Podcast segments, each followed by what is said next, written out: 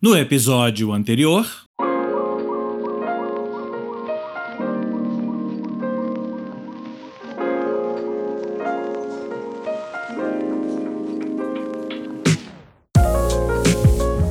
Eu sinto que quem acompanha, tem uma galera que é fiel, né? Eu adoro. E vê, assim, todo dia abre.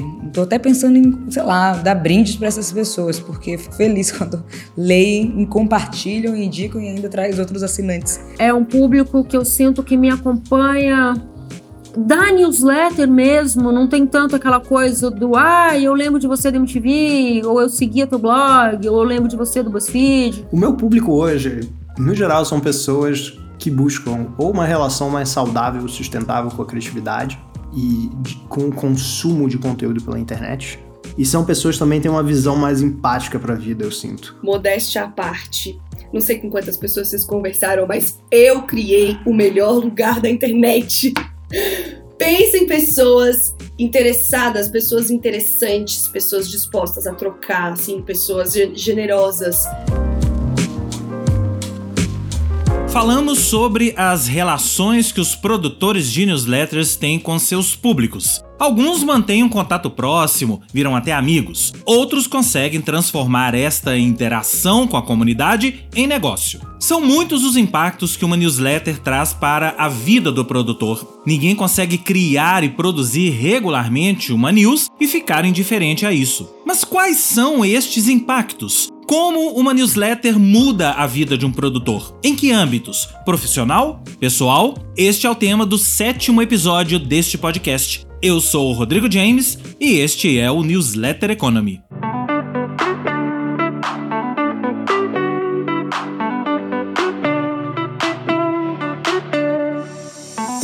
Antes de a gente entrar no tema propriamente dito, não podemos deixar de te convidar para ouvir os episódios anteriores, caso você esteja chegando por aqui agora. Nós já falamos sobre a relação inicial dos produtores com newsletters, já discutimos se as newsletters são ou não redes sociais, entendemos como se pode ou não ganhar dinheiro com isso e outros assuntos. Tem toda uma história sendo contada por aqui e vale a pena você pegar do início, porque a ideia do Newsletter Economy é ser uma narrativa com princípio, meio e fim, para que no final de tudo a gente tenha uma espécie de guia informal da newsletter no Brasil. Nossa narrativa é baseada em experiências reais, que são as histórias, opiniões, trajetórias e insights em geral de 11 criadores e criadoras entrevistados por nós para este projeto. Quem são essas pessoas? Bom, são referências que já se estabeleceram neste ecossistema de newsletters com perfis e motivações distintos, como alguns dos mais importantes criadores para o formato,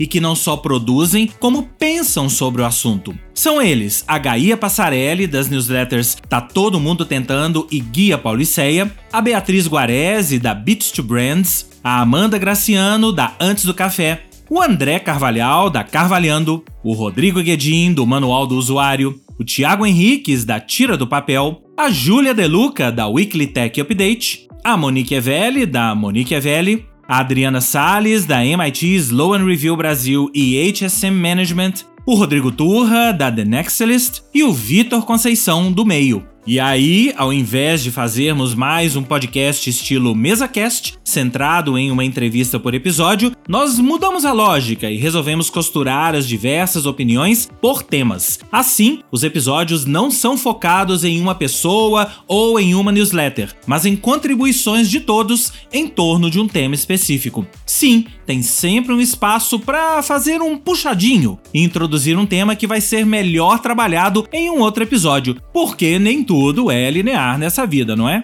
Mas nós estamos pensando também em liberar as entrevistas individuais dos nossos convidados ao final de toda essa nossa narrativa na íntegra. E aí, o que, você acha disso? Conta pra gente. Você é quem vai decidir pode contar pra gente através das caixas de comentários dos agregadores de podcast ou enviando uma mensagem através do site cotonizio.com.br. Cotonizio com S. Ah, sim, e antes da gente começar, precisamos te lembrar que a primeira temporada desse podcast foi possível com o apoio da Zapsign.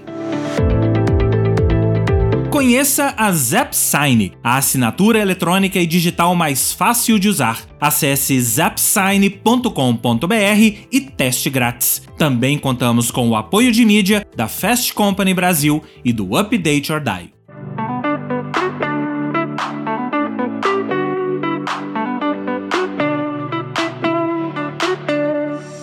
Vamos começar com a Bia Guarese, da newsletter Beats to Brands. Se você já acompanha nossos episódios, já deve ter percebido que a Bia é uma produtora de conteúdo que enveredou para o caminho da newsletter e hoje tem a Bits como principal plataforma não só de divulgação de seu trabalho, mas de certa forma de tudo em sua vida. Tanto que ela está experimentando ser produtora de newsletter em período integral. Claro que ela continua dando palestras, cursos e outras coisas, mas não tem mais um trabalho formal, CLT, e faz a newsletter nos horários alternativos, como a grande maioria dos produtores. E a Bia tem uma história e tanto para contar sobre isso. Eu gosto de pensar que a gente, com um trabalho consistente e, e mostrando o valor disso, a gente impulsiona também, sabe?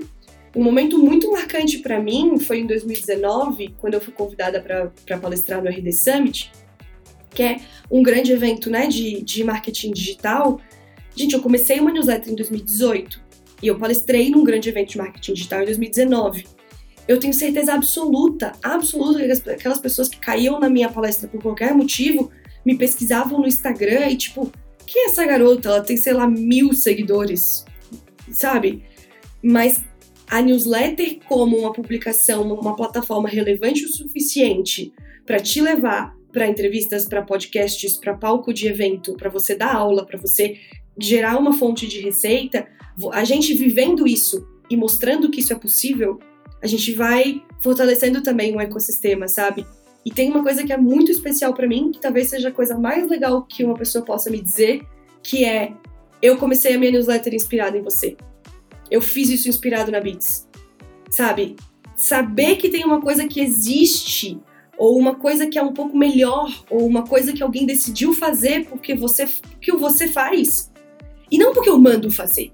E não porque eu digo, faça como eu, compre aqui por, por 799,99 é, você vai aprender a fazer. Não, só porque você faz, e porque você é, e porque você escreve, e porque você tá nos lugares, e, e você tá nos lugares por causa da sua newsletter, isso incentiva outras pessoas a terem a sua, é muito legal. E eu acho que é isso. Boas newsletters geram outras boas newsletters, e tomara que isso seja cada vez maior. A relação da Bia com newsletter e com a sua newsletter é bastante forte. E eu diria um tanto quanto visceral. Isso já deu para vocês perceberem, não é? Mas a Bia vai além. Olha só o que ela contou pra gente sobre sua relação com os números. Lá no início, unsubscribes me faziam muito mal.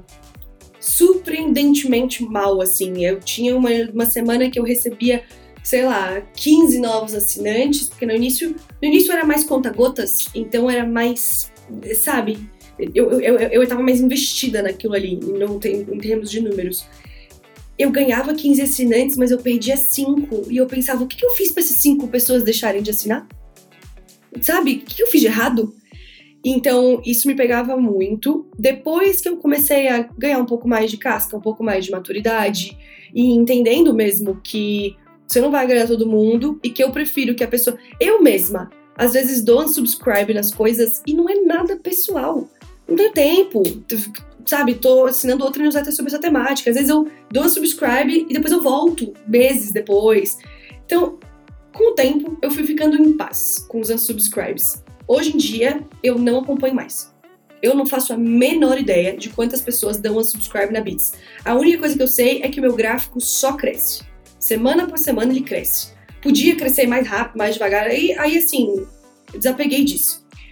O que, que isso faz com, com a minha cabeça? É uma belíssima pergunta, pois foi uma reflexão muito intensa até dos últimos tempos, assim. Eu senti um senso de responsabilidade muito grande quando a base atingiu, de fato, do, ano passado, do final do ano passado para cá, tá? Quando eu bati os 20 mil.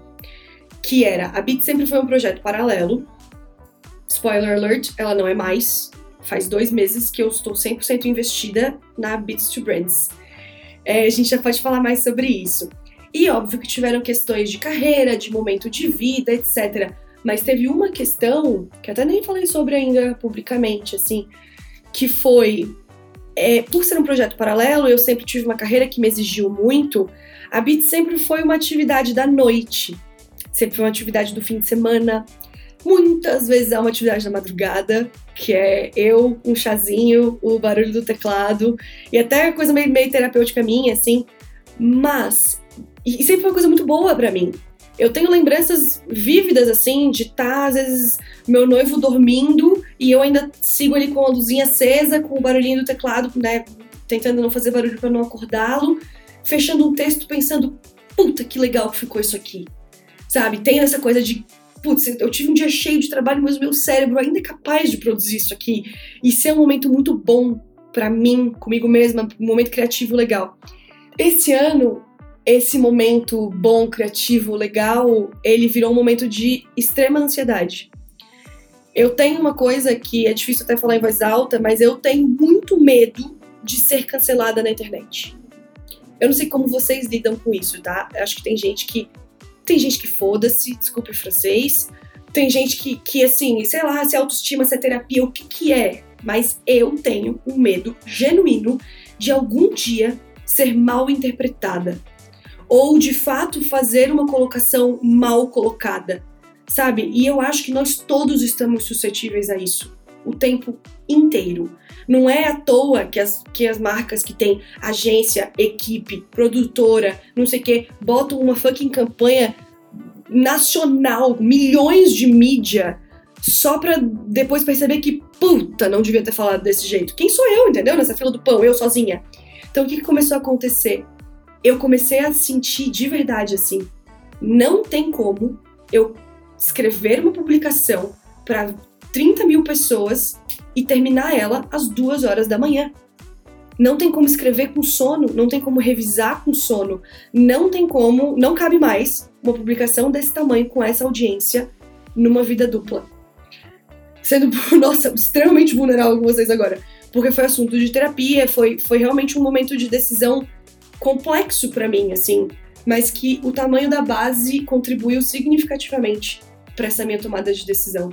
Não só pelo senso de responsabilidade que eu tenho, e, de novo, talvez seja, talvez tenha gente ouvindo a gente agora que, cara, foda-se, entendeu? A pessoa me assina porque quer, não gostou, desassina, cancelamento dura dois dias. Eu boto tanto de mim, de coração mesmo, você parece brega, mas é assim, de coração mesmo nisso que eu escrevo toda semana, que a perspectiva de por momento de sono, de falta de atenção, de falta de tempo, de falta de revisão, poder chegar errado nas pessoas me, me causava ansiedade. E eu falei, cara, não dá. Não dá mais. Nem precisa dizer nada mais, não é? Vale apenas a ressalva de que quando conversamos com a Bia lá em abril, ela tinha dois meses dessa sua nova vida. Agora já tem mais de seis e tudo vai bem obrigado, como a gente pode ver na própria newsletter dela e em suas redes sociais, se você a acompanha. Na fala da Bia e em outras que você já ouviu aqui nesse podcast, algo salta aos olhos, ou aos ouvidos no caso. É preciso ter vontade, acreditar e investir seu tempo no produto que você está criando. Sim, porque uma newsletter, você já sabe, é também um produto. E para algumas pessoas que já se reconhecem como produtoras de conteúdo, a somatória de tudo isso causa sim um impacto profundo em suas vidas e pode até mesmo mudar os rumos de suas trajetórias. A Júlia Deluca, da newsletter Weekly Tech Update, é uma dessas pessoas. É, a coisa que eu mais amo fazer é produzir conteúdo porque ela complementa tudo que eu faço no meu trabalho. Não tem uma notícia que saiu em tech na América Latina que eu não li. Se eu estou em qualquer roda de conversa com um fundador, com um fundo que eu estou cobrindo, eu vou saber o que está acontecendo. Isso é o primeiro ponto. Segundo ponto, o fato de que tem muita gente que me segue, que já sabe quem eu sou, eu consigo reuniões, eu sou chamada para eventos. Então, uma coisa alimenta muito a outra. Então, assim, atualmente, eu não vejo, assim, eu, eu tenho certeza que muito do meu é, da minha trajetória é, profissional e do que eu tô, o que eu tô conseguindo profissionalmente, ela é puxada também pela produção de conteúdo. Ah, eu acho que a chave da produção de conteúdo quando você está numa grande instituição é o bom senso. e o bom senso em todas as plataformas. É, eu já estou há cinco anos no banco. É, se eu não acreditasse e fosse uma pessoa que siga os valores daqui, eu não estaria aqui por tanto tempo. Acho que essas coisas rodam, né? Fica por um ano e sai. Então, eu realmente acredito na cultura aqui do banco. E, e, e eu acredito que eu me posicione como tal. E por isso eu posso representar um banco em diversos fóruns. Então, esse é o primeiro ponto. Eu não me sinto é, presa na produção de conteúdo, de novo, porque eu fujo do opinativo e vou para o factual. Então, esse ponto é muito importante. Eu não preciso falar, ah, minha opinião sobre essa empresa. Não, eu estou falando um fato de investimento que aconteceu, um fato do que alguém escreveu. E não é por isso que a minha, meu conteúdo fica menos rico. Pelo contrário, eu, na forma como eu escrevo, eu indago ao leitor ter essa, tirar suas próprias conclusões e ter sua própria opinião. E não, e não cabe a mim, entendeu? É diferente de uma, de uma, de uma coluna que eu acho super legal, mas mega opinativa, mega. Não é isso. Então, com essa postura, eu não me sinto presa. Porque eu sei que eu leio coisas boas e também, cara, no final do dia, a vida é feita de bom senso. A vida é feita de bom senso. Perceberam como a Júlia usou algumas palavrinhas e expressões que soam mágicas? Bom senso, acreditar. É tudo que a gente tem dito por aqui. Ter bom senso no que você faz e acreditar pode ser o início de uma grande transformação em sua vida profissional e até mesmo pessoal ao produzir uma newsletter. E aqui nós estamos falando de newsletter, mas isso vale para tudo na vida, não é? Vamos continuar com a Júlia. Eu acho que, que a newsletter fez com que eu ficasse mais em evidência para o mercado. Então, isso naturalmente gera propostas, mas eu, eu não gosto de isolar um fator, né?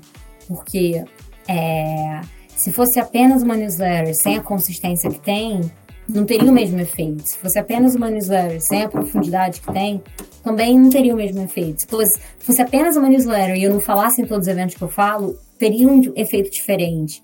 Então, assim, para responder essa pergunta, sim, mas eu acho que é muito mais pela combinação e menos por um fato isolado. E já que a gente está falando de negócios, não dá para deixar o caso do André Carvalhal de fora. André criou uma newsletter, a Carvalhando, e ela se transformou rapidamente no carro-chefe da sua produção de conteúdo. E ele soube muito bem como capitalizar isso e potencializar sua carreira. Hoje eu já sou procurado especificamente para newsletter. Sim, eu tenho, eu tenho é, anunciantes que são exclusivos da news, que gostam, que querem a news, não fecham outras, outras mídias, né? Como eu falei, eu, só, eu uso Instagram e newsletter, são meus dois canais.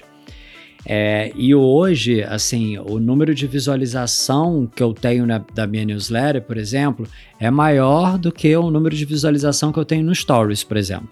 Então, eu consigo. É, e eu prefiro fazer um publi na minha newsletter do que no Stories, porque no Stories eu tenho que fazer o meu vídeo, eu tenho que, sabe? E eu mostro, aí eu mostro pro cara, eu falo, cara, olha, a newsletter é mais barata, é, do que o Stories, ela alcança mais pessoas, o público é mais qualificado, porque eu quero realmente levar para lá. E eu espero de fato um dia que eu consiga. Se eu conseguir monetizar tudo através somente da newsletter, até porque é isso. Eu não sei até quando o Instagram vai ser um Instagram, eu não sei até quando aquilo dali vai ser rentável para mim da forma como é hoje.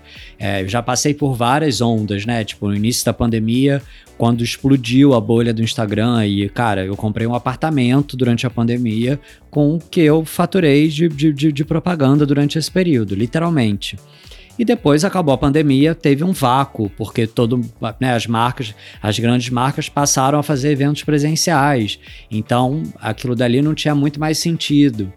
E a newsletter eu acho que ela não concorre com esse mundo real, né? E aí hoje eu já chego, hoje eu já acho que a gente já está num, num ponto mais de equilíbrio. Então, né, hoje eu já, eu já tenho novamente valores mais parecidos com desse auge do, do, do, do Instagram da pandemia.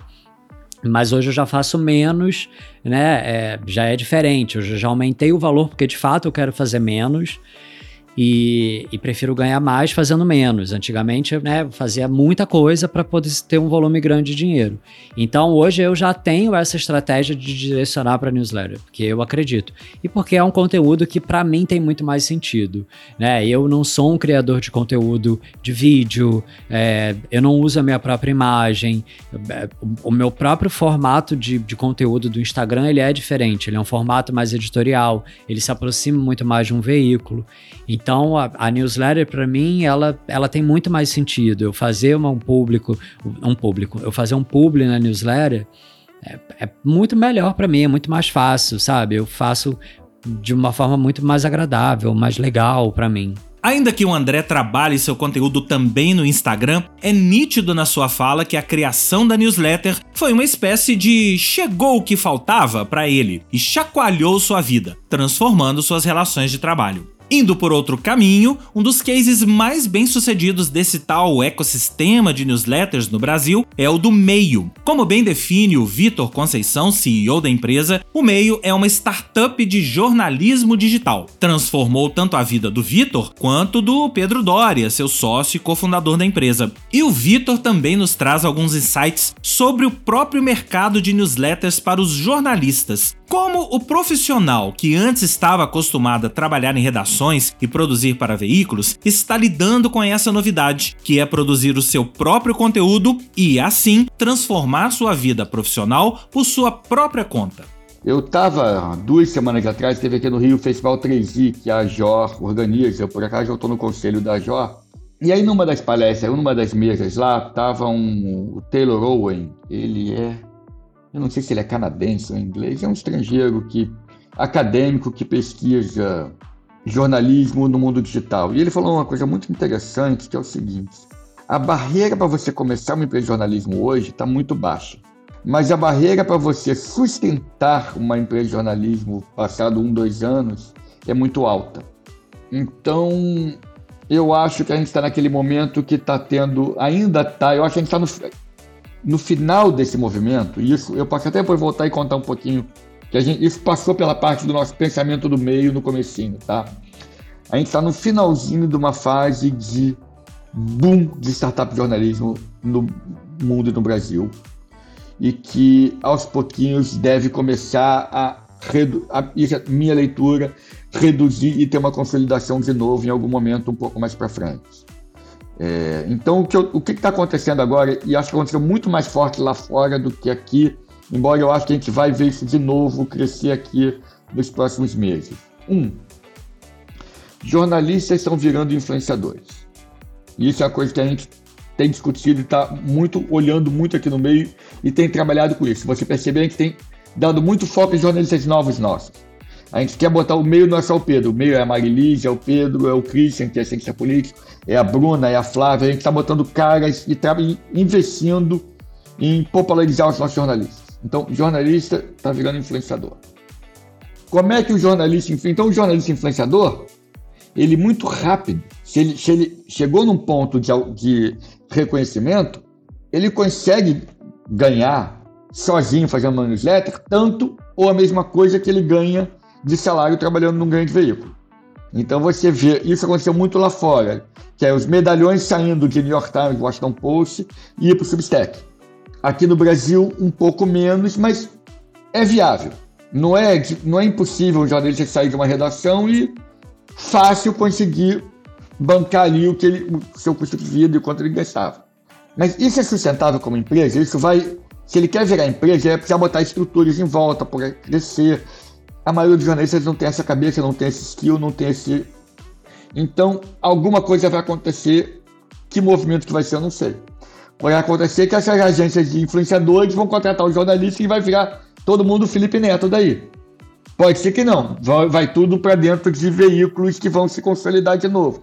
Então, eu acho que a gente está naquele momento de unbundling, que depois vai rolar um bundling de novo em algum momento nos próximos anos. Outra pessoa que também se preocupa com o futuro do jornalismo e como os profissionais podem ter suas vidas transformadas pelo boom de newsletters e pela economia que foi formada em torno delas é a Adriana Salles, das newsletters The Extended e The Update. Bom, primeiro, é, isso é uma resposta ao que está acontecendo com a mídia, né? Mídia disruptada, é, todos sabemos dessa história, tem uma crise acontecendo aí que eu acho que abala um pouquinho menos, mas também abala, não vamos nos iludir, mas abala um pouquinho menos esse tipo de mídia que eu faço, que é uma mídia profissional, voltada para trabalho, né? Muito, é, enfim, muito nichada e, e atendendo a necessidades específicas, mas abala. Então eu acho que o jornalista, principalmente o jornalista que que acredita no próprio taco, né, talentoso, etc, tá indo para esse caminho mesmo. E eu e literatura que é outro sonho meu, que a gente não vai entrar nisso aqui, mas tá na minha, vou escrevendo coisas um dia eu publico. É, também faz todo sentido que vá para esse caminho, né? Também acho que faz todo sentido, porque a própria literatura no mundo de hoje, não, é, do mesmo jeito que tudo ficou bidirecional ou multidirecional, a literatura continuar unidirecional não faz mais sentido. Não dá mais. É, muda, as artes estão mudando, né? Artes plásticas vieram primeiro mudando isso, música mudou, cinema, fan, e agora fanfiction é, é, é isso, enfim. E, e, e agora e, e, vai aumentar isso. E está aumentando e a newsletter é uma maneira de estender esse processo, né? De expandir esse processo. Então acho que eu, esse é o caminho natural, uma resposta é zeitgeist. Isso é zeitgeist, né? Tá no espírito do tempo. É, acho que tem que ir por aí e tem que e os jornalistas em si também tem que procurar um novo caminho, porque só o caminho da mídia hoje para a profissão está sendo um caminho muito difícil. Inclusive na newsletter, tem uma coisa interessante do ponto de vista de formação de jornalista.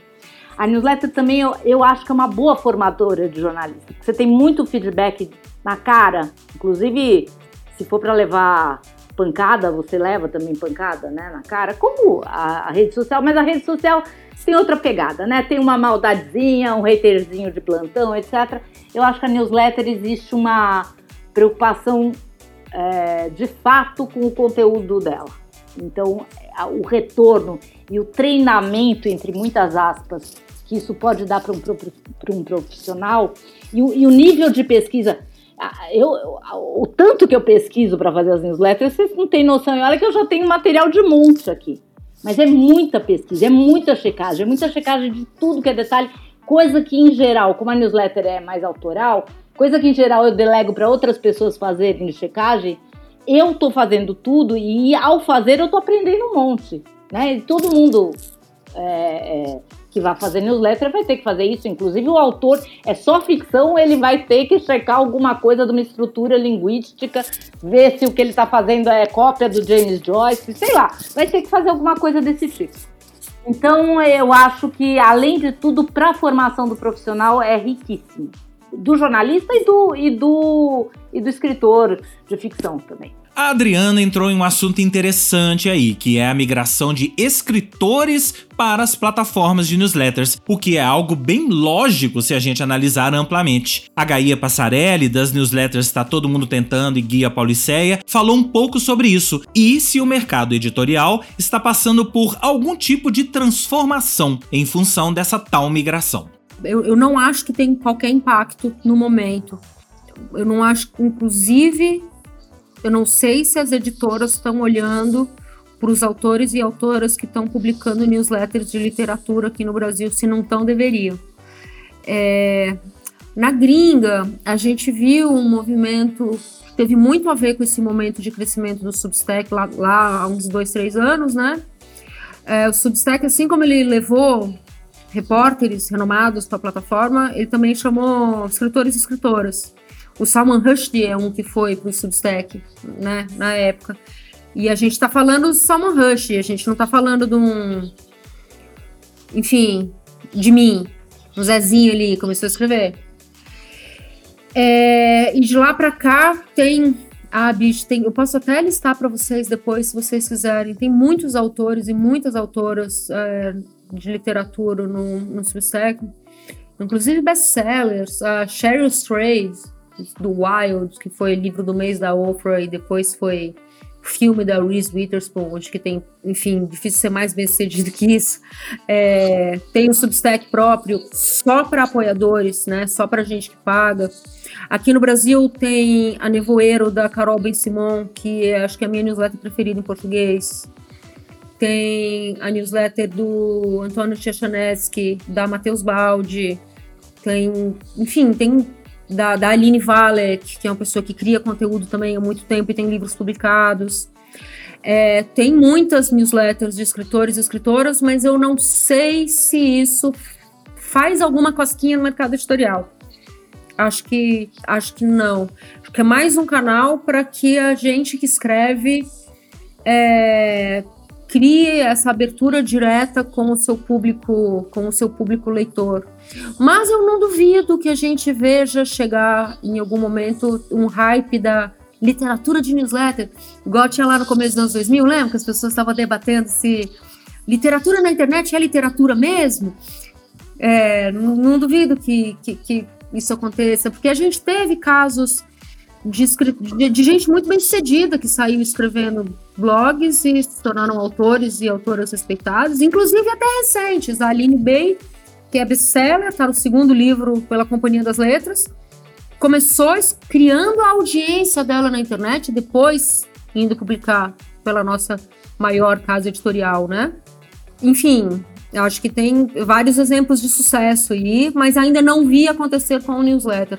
Para mim, no entanto, é meio assim: a hora que eu for lançar um livro novo, eu sei que eu posso contar com essa audiência muito direta. Não posso garantir que elas vão comprar o livro, nem se o livro vai ser bom, né? Mas é, posso garantir que eu vou conseguir falar de forma muito direta com um público grande. Já a Amanda Graciano, da newsletter Antes do Café, vai por outro caminho e mostra como, apesar de ser incipiente no mercado editorial, como dito pela Gaia, a produção de conteúdo de escritores em newsletters pode estar sim causando uma determinada transformação. Eu escuto isso, né? De ah, eu li uma coisa que a Amanda escreveu, as pessoas me referenciando em alguns outros lugares, até nas suas postagens nas redes sociais. É, mas eu vejo também muito isso, sei lá, quando eu sento com o cliente, algumas agendas, em que as pessoas comentam: Nossa, muito bom aquele artigo que você compartilhou, aquele link que você colocou foi muito bom. Olha, eu também sigo Fulano, Beltrano e Ciclano. É, eu percebo que as pessoas também se alimentam dessas outras redes, né? E tem uma coisa curiosa que na minha área específica, quando eu estou olhando muito para criar negócios dentro de organizações, a gente tem alguns livros que foram publicados no início de 2023, por exemplo, que eles vieram de comunidades que foram criadas via newsletter, né? De, de clientes e de pessoas que tinham esse interesse de, de entender um pouco mais, as pessoas começaram a se relacionar pelas redes e aí acabaram criando coisas. Então tem sim essa.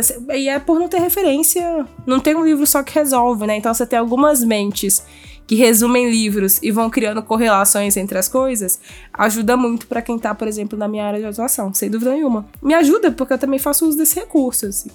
Eu, eu, eu faço isso, mas eu também faço bastante uso desse recurso para algumas coisas. Você percebeu que uma palavra permeou todo este episódio: transformação.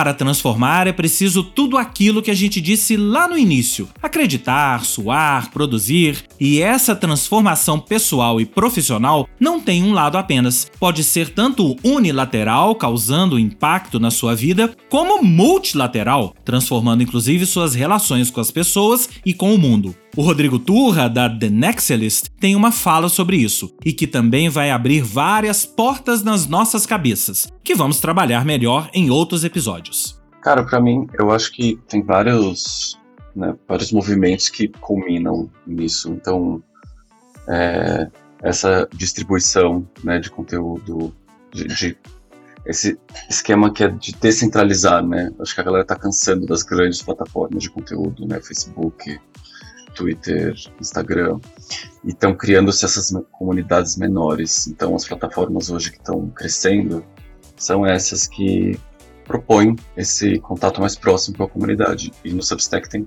várias formas de fazer isso. Eu, inclusive, nem estou conseguindo acompanhar de tão rápido que está indo. É...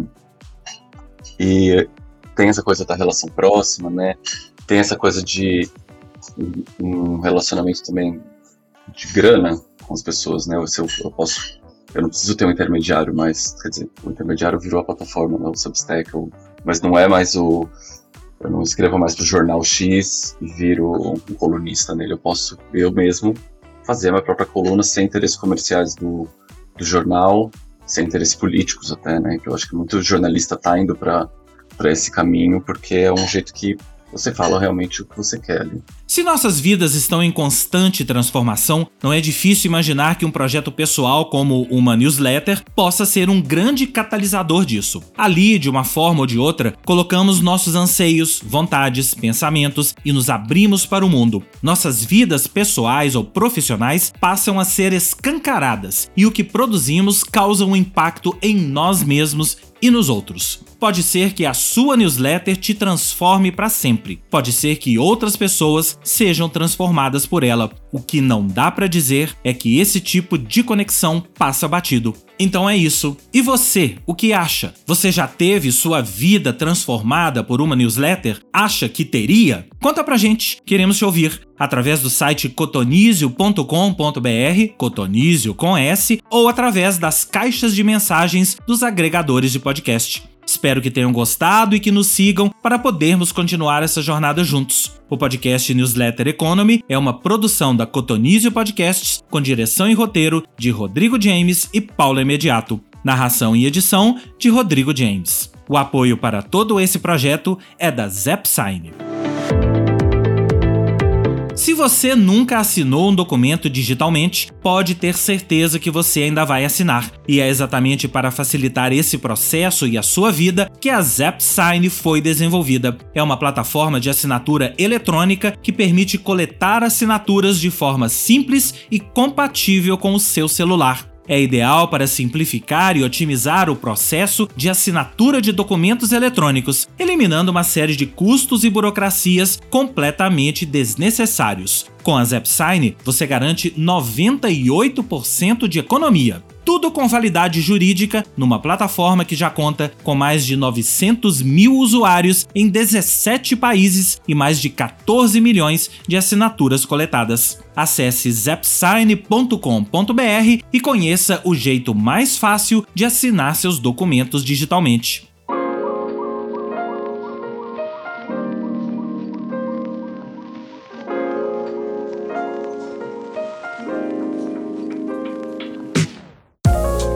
Lembrando que esta temporada do podcast só é possível devido à generosidade e parceria de todos os criadores e criadoras de conteúdo entrevistados e de seus produtos. Antes do Café, da Amanda Graciano, Beats to Brands, da Beatriz Guarese, Carvalhando, do André Carvalhal, Mala, de Rodrigo James, Manual do Usuário, do Rodrigo Guedin, Marmitex, do Paulo Imediato, Meio, do Vitor Conceição, Monique Evelli, da Monique Evelli, Tá Todo Mundo Tentando e Guia Pauliceia, da Gaia Passarelli, The Nexalist, do Rodrigo Turra, The Update, da Adriana Salles, Tira do Papel, do Tiago Henriques. E o Weekly Tech Update, da Júlia Deluca. Se quiser conhecer mais sobre estas newsletters e seus criadores, os links para todas elas estão na descrição deste episódio.